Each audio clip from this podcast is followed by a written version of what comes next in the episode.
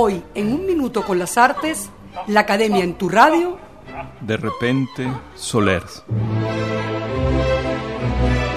Al abrir el discurso perfecto de Philippe Solers, me encontré, como no, con la ya conocida petulancia de una voz muy segura de sí misma, nada melindrosa, despierta y directa, sarcástica y un poco criticona, ácida, agresiva.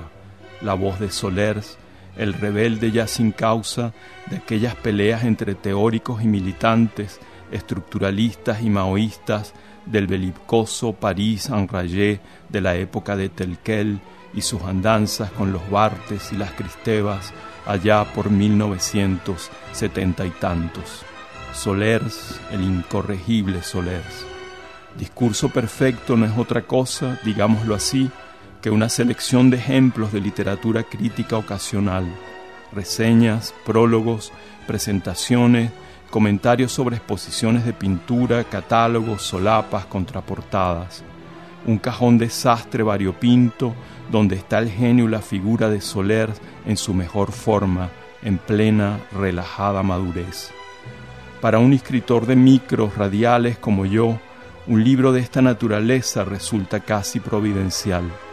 Al repasarlo comprobé cuán útil me iba a ser como modelo y catalizador de mi propia performance de escritor ocasional, de redactor a sueldo de unos textos para ser radiados e irradiados a través de la frecuencia de amplitud modulada de una entrañable emisora caraqueña, Radio Capital, la estación que se oía en mi casa cuando yo era adolescente y que mi padre sintonizaba en el transmisor de su flamante Doshdar de 1965.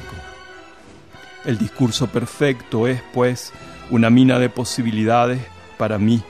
Me refresca la memoria sobre autores lejanamente percibidos hoy por mí, como Celine, por ejemplo, pero que en su momento fueron muy importantes para la formación de mi sensibilidad. Viaje al fin de la noche, por supuesto.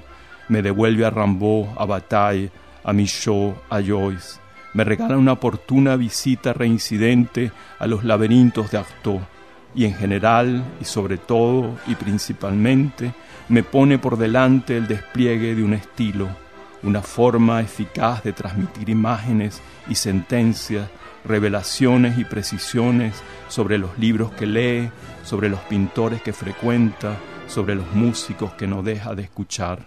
Me muestra, pues, Solers, un tono, un modo, una maniera marcados ante todo por la ligereza de la prosa y el desparpajo de la actitud, cualidades que le permiten desprenderse de la tentación de la solemnidad para acceder a una escritura limpia y quizás un poco seca, pero llena de humor y de eso que los franceses llaman esprit, una gracia y una energía puntuales de relámpago, contundente y veloz, precisa como un flechazo que da, sin erráticas cabriolas, en su blanco, toda una inspiración sin desazón.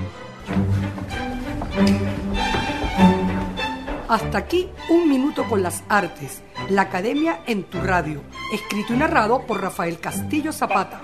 En la producción, Valentina Graciani. En la grabación, edición y montaje, Raúl Sánchez.